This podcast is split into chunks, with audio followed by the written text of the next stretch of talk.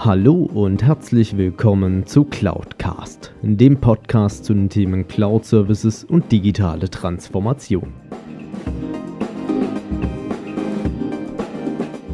Mein Name ist Alexander Derksen und ich freue mich darüber, dass auch du dich für das Thema Cloud und Digitalisierung interessierst und dass du heute zuhörst.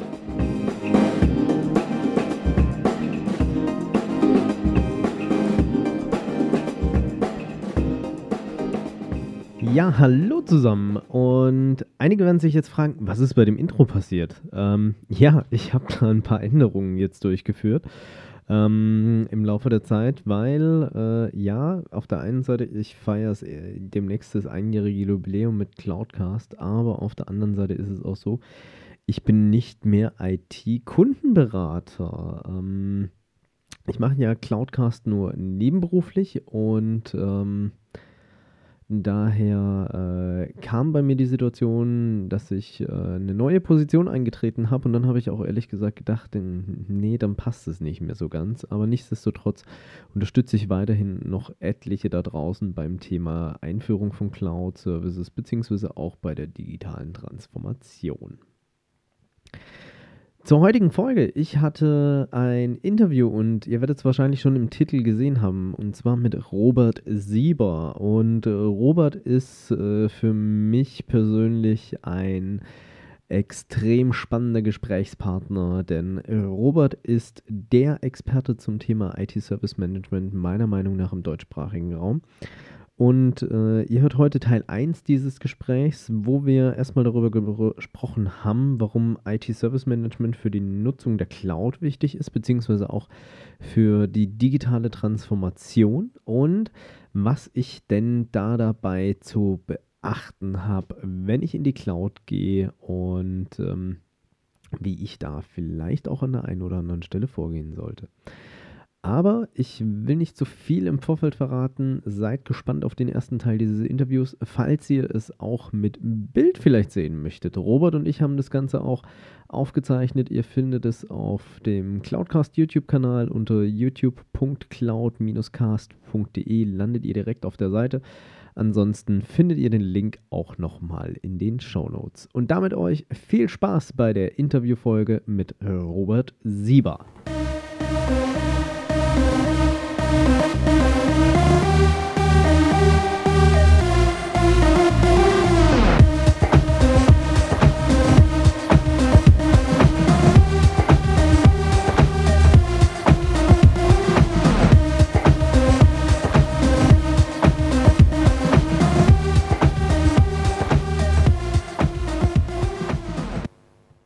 So, hallo und herzlich willkommen zu Cloudcast und zu einer Interviewfolge, zu der ich echt aufgeregt war, weil ähm, als mich dieser Mensch kontaktiert hat, habe ich gedacht, oh mein Gott, ich höre eigentlich so ziemlich jede Woche seine Folgen, die er herausbringt in seinem Podcast, dem IT Service Management Podcast und freue mich unglaublich darüber, ihn heute hier zu Gast zu haben. Hallo Robert Sieber.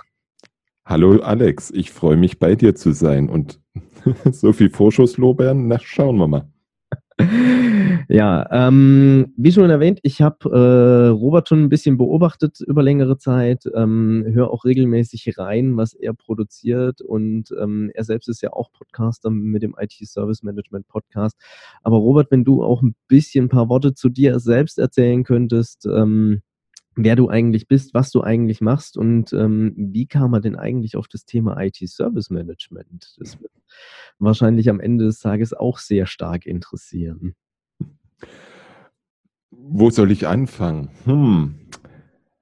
Aktuell, seit April diesen Jahres, bin ich endlich selbstständig. Rund um das Thema IT-Service Management. Meine Vision, meine Mission ist es, dass IT im Unternehmen so einfach wird wie das Buchen, Bezahlen und Nutzen eines Fluges von Dresden nach Zürich. Davor war ich für einen kleinen mittelständischen Konzern mit 800 Leuten, 20 Unternehmen als CIO tätig. Davor neun Jahre lang in der Beratung, auch vor allem Thema IT-Service Management, IT-Strategie davor im Anwendungsunternehmen und so weiter. Das heißt, bei mir wechseln sich immer Anwendungsunternehmen und Beratung ab. Das hat den riesen Vorteil. Ich bilde mir ein, zu wissen, wovon ich rede. Und relativ am Anfang hat sich das Thema IT-Service Management da eingeschlichen. Hm, da war ich für einen großen deutschen Logistiker tätig, habe dann irgendwann gesagt, nee, dafür bin ich noch zu jung. Dann hat es nochmal fünf Jahre gedauert, bis ich ins Geschäft gewechselt bin. Und für mich ist das Thema IT-Service Management mit der Betonung auf Service eine Schlüsseldisziplin für die Digitalisierung, eine Schlüsseldisziplin für alles, auch was mit Cloud-Services zu tun hat.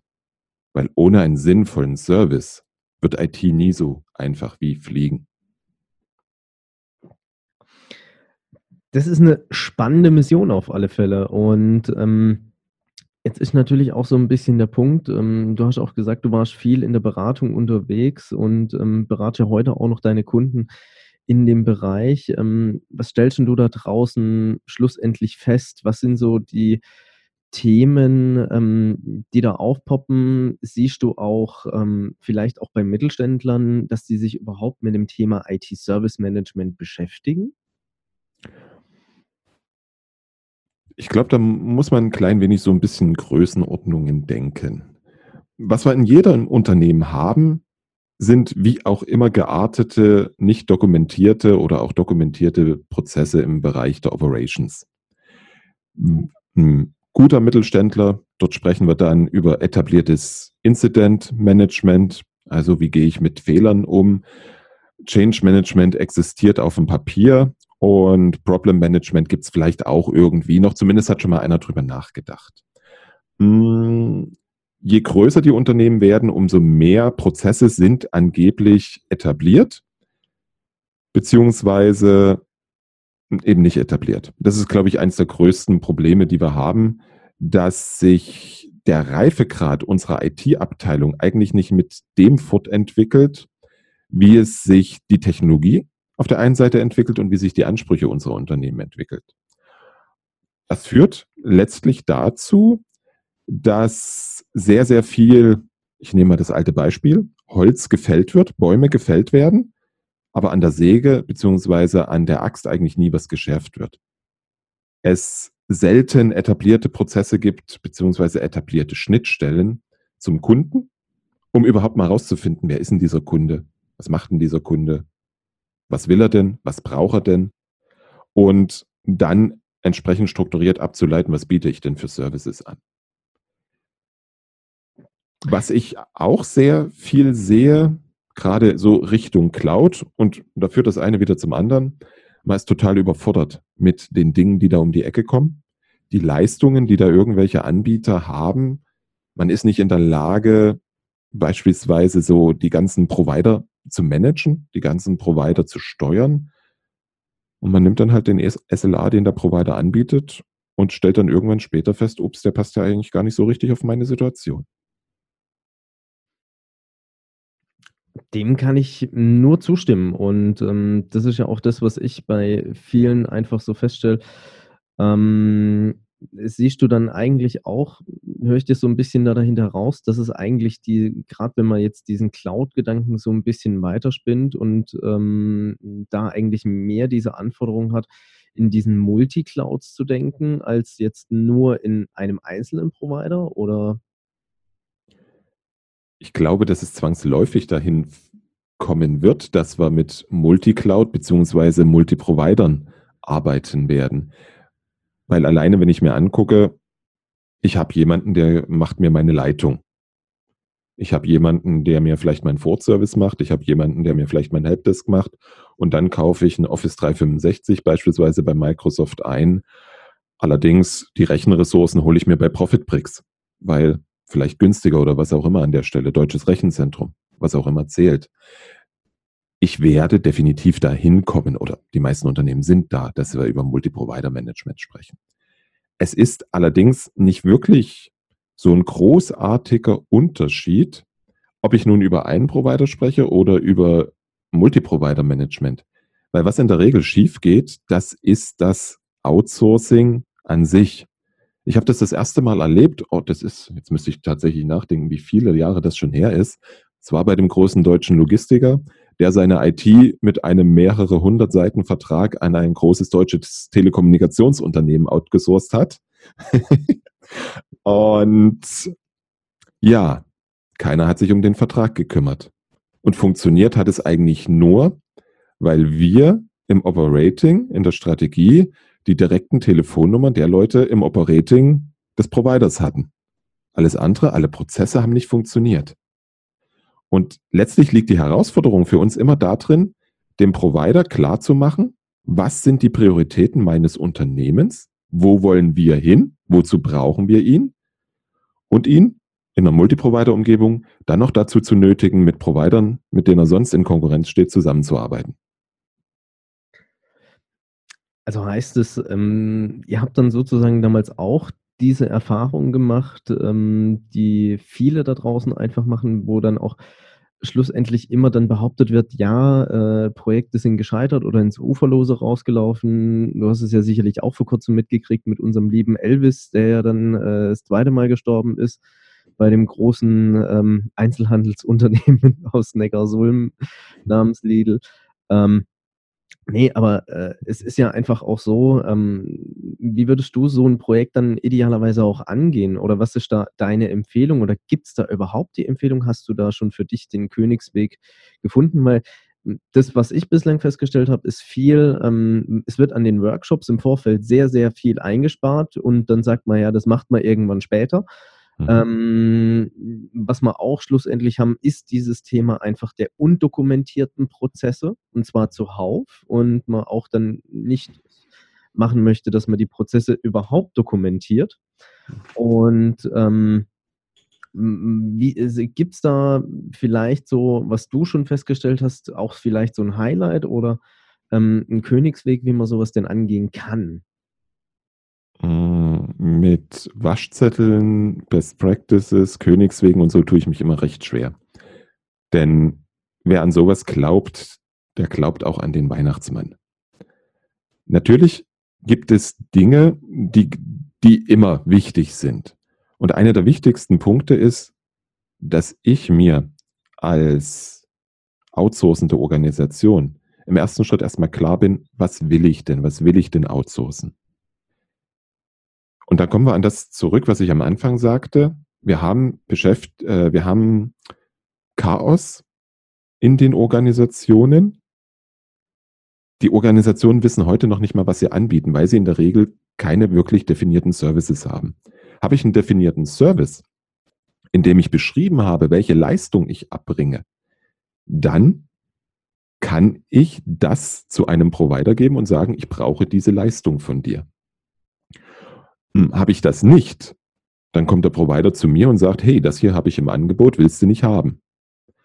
Hm, das ist ein ganz großes Problem.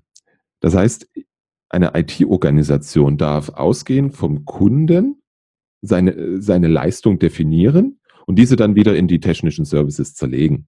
Und diese technischen Services, die kann ich dann outsourcen. Den kompletten Business Service oben, der zum Kunden geht, den kann ich nicht, in der Regel nicht outsourcen, und die Ende-zu-Ende-Verantwortung bleibt immer bei mir als Organisation, als outsourcende Organisation. Und das ist ein zweiter Punkt, den viele vergessen. Dritter Punkt, das ist die Reife der eigenen Organisation und ein auf dieses Geschäftsmodell, und das Wort habe ich jetzt bewusst in den Mund genommen, auf dieses Geschäftsmodell Multi-Provider-Management oder Service Brokerage anzupassen. Weil ich brauche neue Skills. Ich brauche jemanden, der solche Services schneiden kann, einen Servicearchitekten. Ich brauche jemanden, der einen Provider steuern kann. Jemanden, der mit SLAs umgehen kann. Jemanden, der mit Verträgen umgehen kann.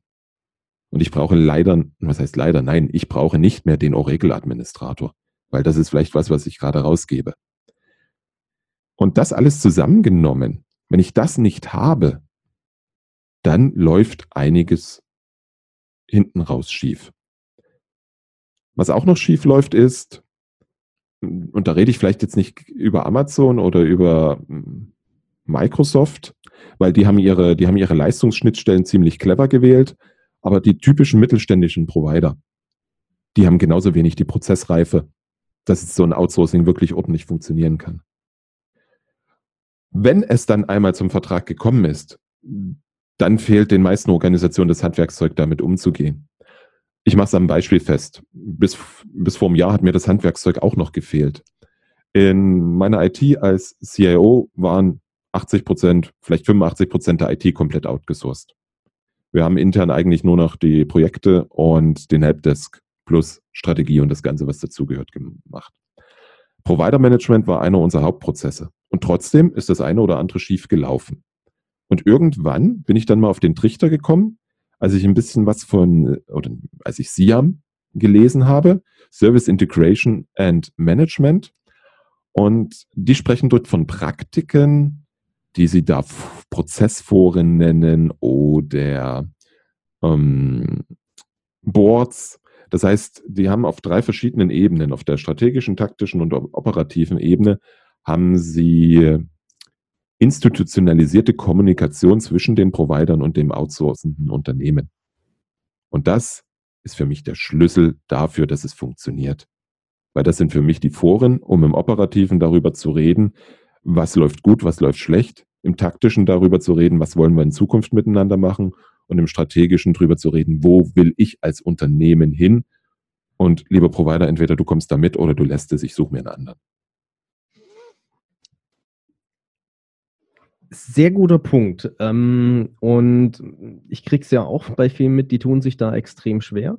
Mhm. Ähm, jetzt ist mir eine elementare Frage eingekommen, weil ich kenne ja sowohl das Geschäft als, aus Provider-Sicht als auch ein Stück weit aus Kundensicht heraus.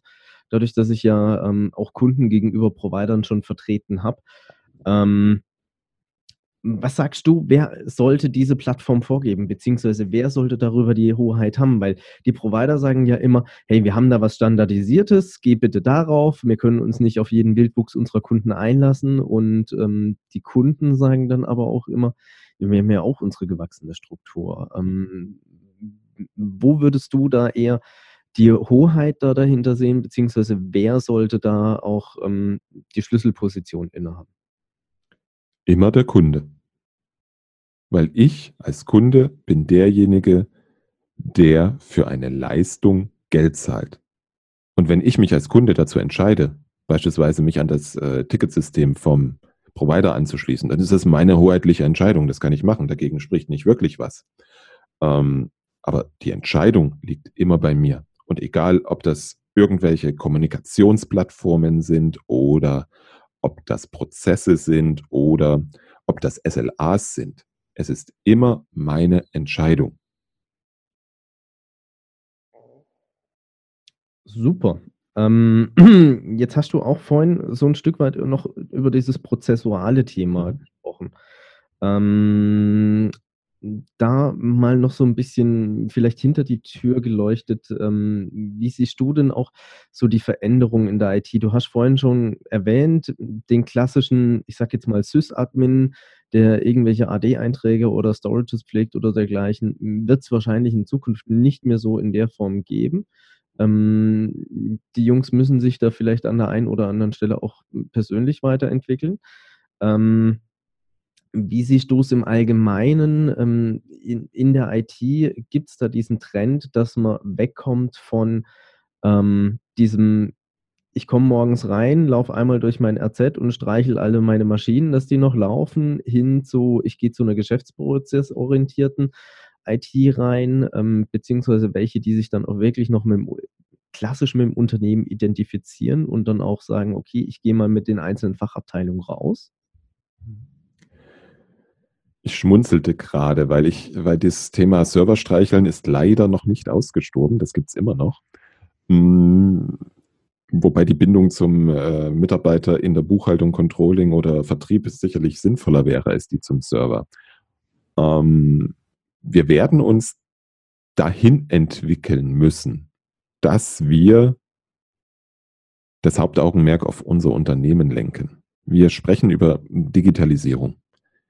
Digitalisierung bedeutet ja am Ende eigentlich Stand heute nichts anderes als auf der einen Seite, die Engländer nennen es Digitization, die nehmen das nochmal auseinander. Die Digitization ist die Automatisierung interner Prozesse, also papiergebundene Prozesse in elektronische Prozesse zu wandeln.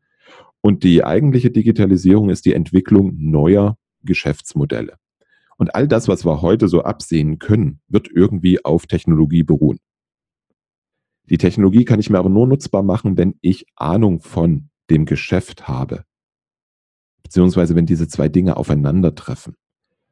Und unsere Aufgabe ist es, diese Geschäftsanforderungen, diese Ideen in IT zu übersetzen und diese Möglichkeiten, die wir mit Technologie haben, in Ideen fürs Geschäft zu übertragen. Weil ich glaube nicht, dass eine IT, so wie sie heute existiert im Unternehmen, eine Digitalisierung treiben kann. Was eine IT definitiv kann, sie kann aus dem technologischen Wissen, was sie hat, kann sie Ideen dafür entwickeln, was das Unternehmen damit eigentlich anfangen könnte. Nicht mehr und nicht weniger. Und dann müssen andere zusammen mit der IT die Geschäftsmodelle entwickeln, durchrechnen und in Prototypen austesten. So. Und wer heute als, wer heute als Techniker im Unternehmen arbeitet, als Systemingenieur, als Experte, ich glaube, der wird auch weiterhin seinen Job haben. Egal, ob er AD-Accounts anlegt oder KI macht. Es ist halt die Frage, ob es noch im Anwendungsunternehmen ist oder ob es bei den Providern ist. Also aufgrund der Demografie mache ich mir da eigentlich nicht wirklich Sorgen für die nächste Zeit. Vorausgesetzt, es kommt nicht endlich mal einer auf den Trichter, tatsächlich das Thema Automatisierung auch innerhalb der IT anzusetzen. Also so Digitalisierung der IT selber, das ist auch immer ein spannendes Thema in den Kundenprojekten.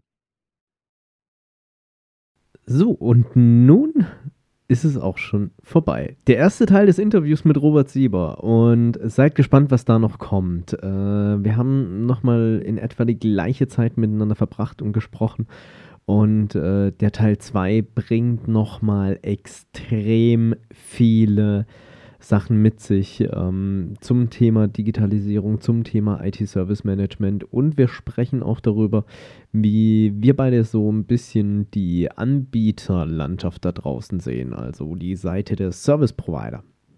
Also seid extrem drauf gespannt. Teil 2 kommt wie gewohnt nächsten Mittwoch dann heraus. Und ansonsten wünsche ich euch schon mal ähm, viel Erfolg bei eurer digitalen Transformation, beziehungsweise auch bei der Nutzung von Cloud Services. Verabschiede mich bis nächste Woche. Hört unbedingt bei Robert auch in den Podcast rein. Unten in den Show Notes ist nochmal entsprechend alles verlinkt. Und damit euch eine schöne Restwoche. Euer Alex Derksen. Wenn euch diese Folge gefallen hat, dann hinterlasst mir doch gerne eine Bewertung bzw. eine Rezension auf iTunes. Damit schafft ihr es, dass dieser Podcast noch mehr Leute erreicht und mehr in die Sichtbarkeit kommt. Ansonsten natürlich auch gerne teilen und äh, weiterempfehlen oder besucht auch gerne meine Webseite unter www.cloud-cast.de, beides jeweils mit C geschrieben. Dort könnt ihr auch gerne mit mir in Kontakt treten, auch gerne mit Themenvorschlägen zum Podcast.